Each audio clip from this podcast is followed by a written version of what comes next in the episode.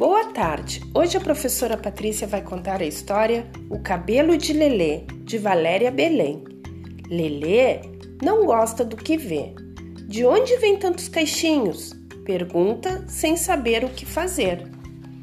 Joga para lá, puxa para cá, jeito não dá, jeito não tem. De onde vem tantos caixinhos? A pergunta se mantém. Toda pergunta exige resposta. Em um livro vou procurar.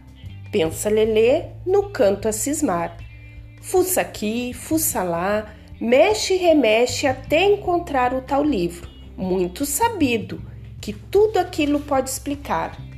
Depois do Atlântico, a África chama e conta uma trama de sonhos e medos, de guerras e vidas e mortes no enredo, também de amor no enrolado cabelo puxado, armado, crescido, enfeitado, torcido, virado, batido, rodado.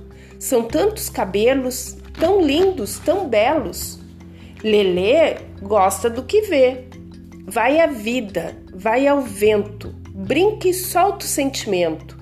Descobre a beleza de ser como é, herança trocada no ventre da raça, do pai, do avô, de Aleimar até.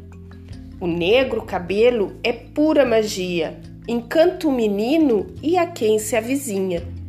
Lelê já sabe que em cada caixinho existe um pedaço de sua história, que gira e roda no fuso da terra, de tantos cabelos que são a memória.